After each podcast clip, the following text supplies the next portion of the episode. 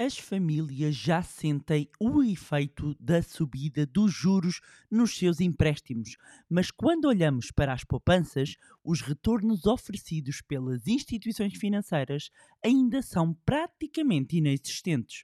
No mais recente episódio do podcast Manibar, vamos falar sobre o que está a levar que ainda não se sintam nas poupanças o aumento dos juros.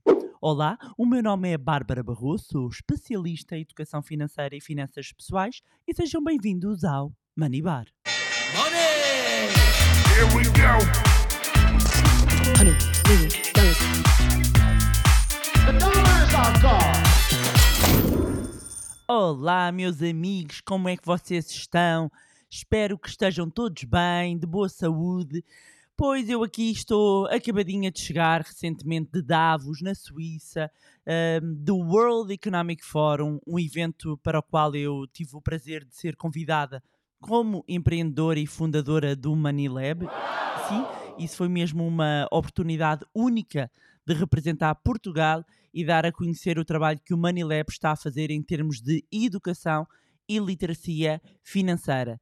Este um, é um evento que só se vai por convite e que reúne cerca de 2.500 grandes líderes mundiais, entre políticos, primeiros-ministros, presidentes, homens e mulheres de negócios, ativistas e líderes com impacto um, e poder de facto levar Portugal e o Manilab até este encontro foi mesmo uma oportunidade que me deixou muito feliz e muito orgulhosa e foi também um momento muito importante para estabelecer uh, conexões com pessoas de todo o mundo. E ainda por cima, esta semana é especial porque estamos na semana de aniversário do Manilab. O Manilab comemora nove anos. Este é o nono aniversário e não podia estar mais feliz e mais orgulhosa do percurso. Fomos pioneiros e temos vindo a deixar a nossa marca um, num contributo para mais e melhor literacia e educação financeira em Portugal. Nascemos com o objetivo de melhorar a literacia financeira e de capacitar as pessoas a tomarem melhores decisões sobre a sua vida financeira. E se algo que sempre defendemos foi que a educação financeira não tem de ser aborrecida, e se é ouvinte aqui do podcast Manibar, uh, sabe que tem sido essa a nossa tónica, e a verdade é que o impacto que, que, sentimos e do feedback que recebemos, tanto de ouvintes aqui do nosso podcast Manibar, como os nossos alunos das nossas formações, dos nossos cursos, demonstram que estamos no caminho certo.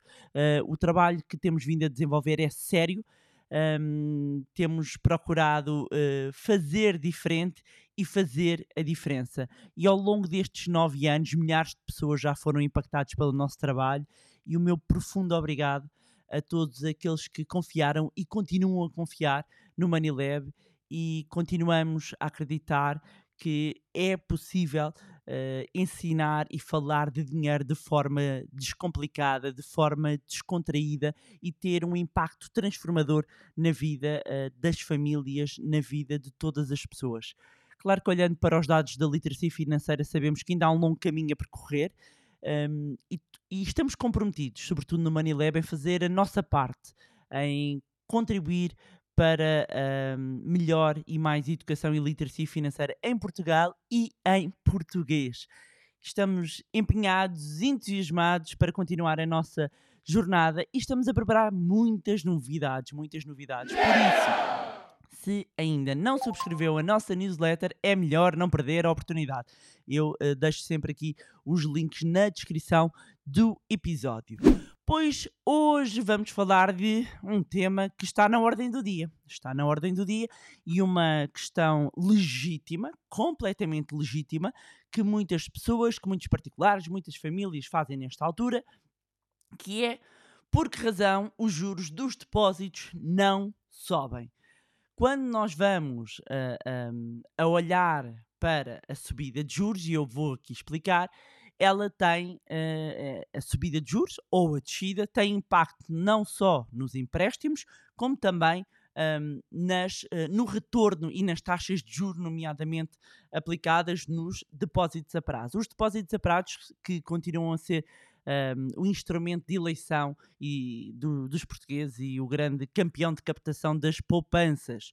E a verdade é que com a subida recente de juros por parte do Banco Central Europeu, quem tem crédito à habitação já sentiu a subida nas prestações mensais ou está muito em vias de sentir, uh, porque vai sempre depender do momento da revisão da prestação da casa.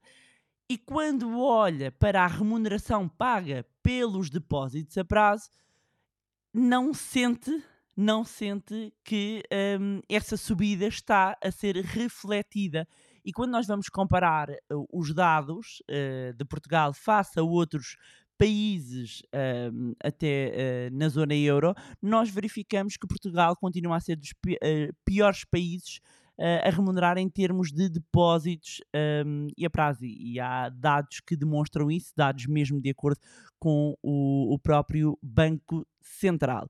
Portanto, quando nós uh, uh, vamos olhar para os juros, temos que entender como é que eles funcionam, ou pelo menos entender como é que funciona a subida e a descida de juros e o impacto que tem na nossa carteira.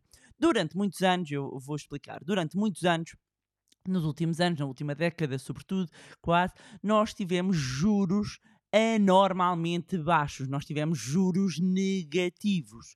E isto levou a quê? Levou a que uh, quem tenha empréstimos, nomeadamente crédito de habitação, mesmo juros de cartão de crédito e créditos pessoais, viveu um período em que os juros, o preço do dinheiro, os juros reflete o preço do dinheiro, uh, os juros eram mais baixos, logo comprar casa estava mais barato. Aliás, muitas pessoas ao longo desta última década aproveitaram ainda que o preço das casas pudesse estar e tem vindo a aumentar, os dados demonstram isso. O acesso ao crédito à habitação, o preço de pedir dinheiro emprestado era mais baixo.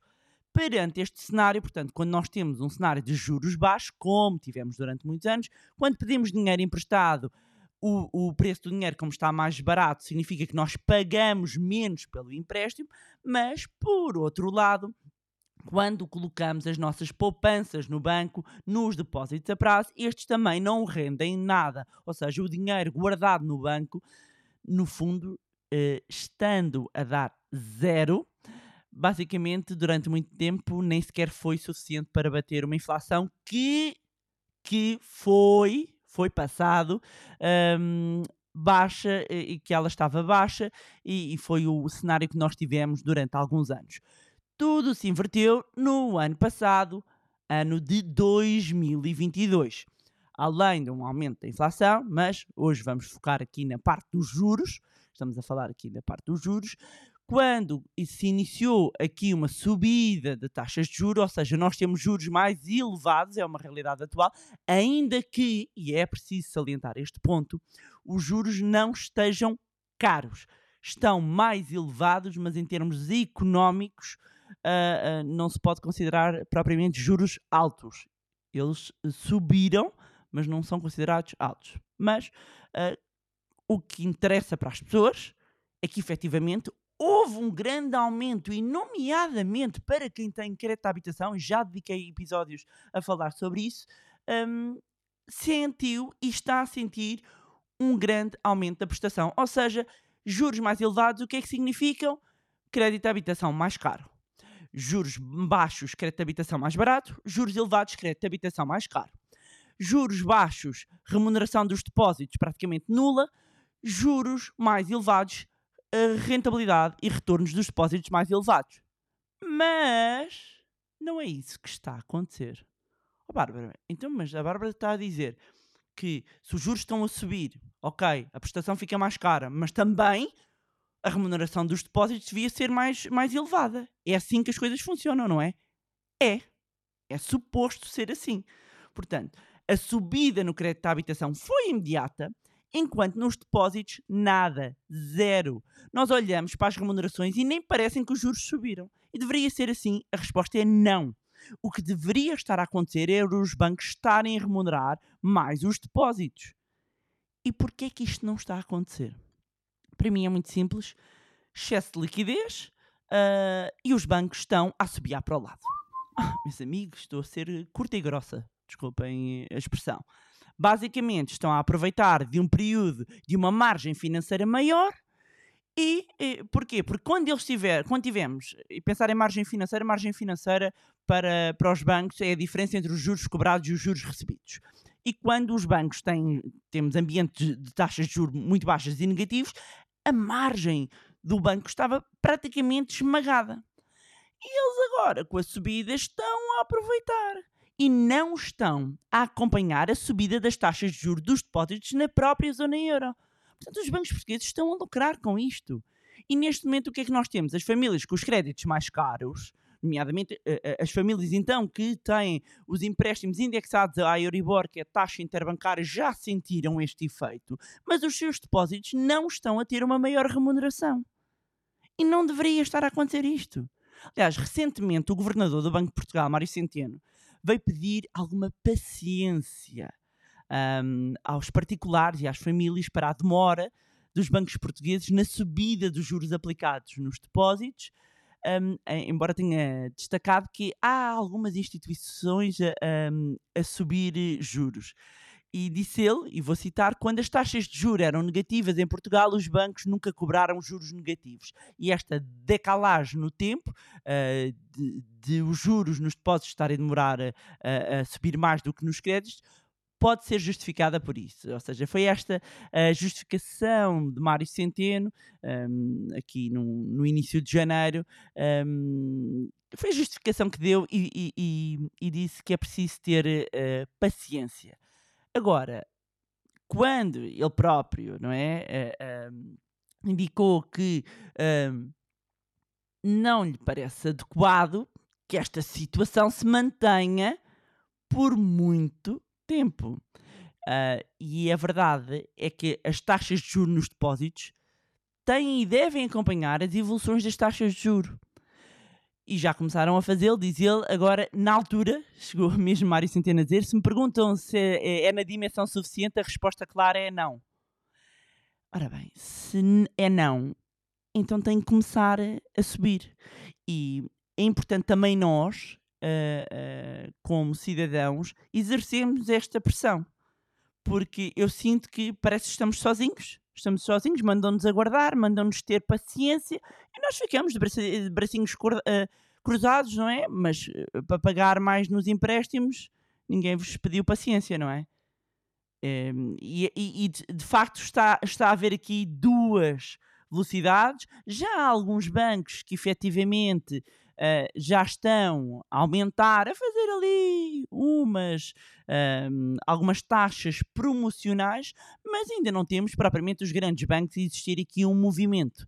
E a verdade é que há claramente um, uma, uma, uma injustiça em termos na forma de remuneração dos, dos depósitos face às condições de, de mercado sobretudo num contexto em que nós vemos as poupanças das famílias que estão a perder valor face a uma inflação acima de 9%.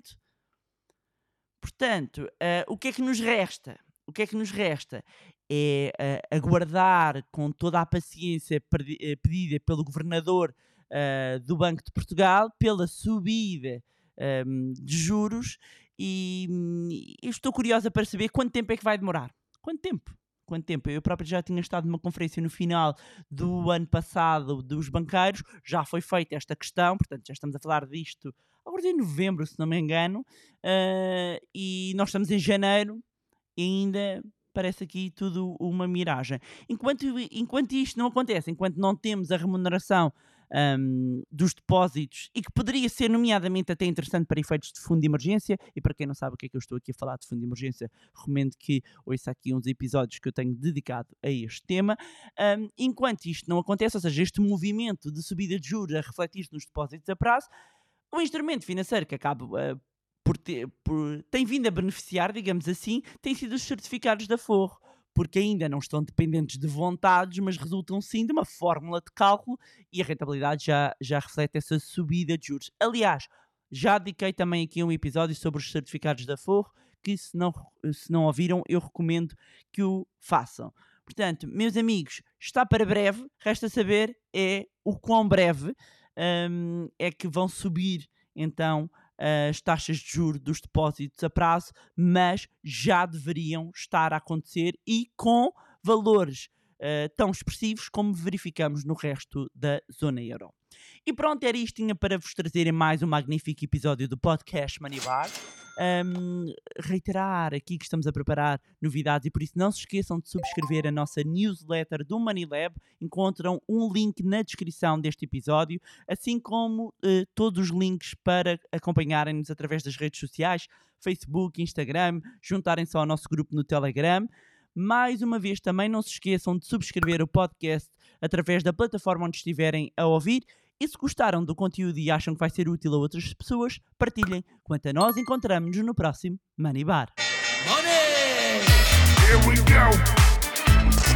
Honey,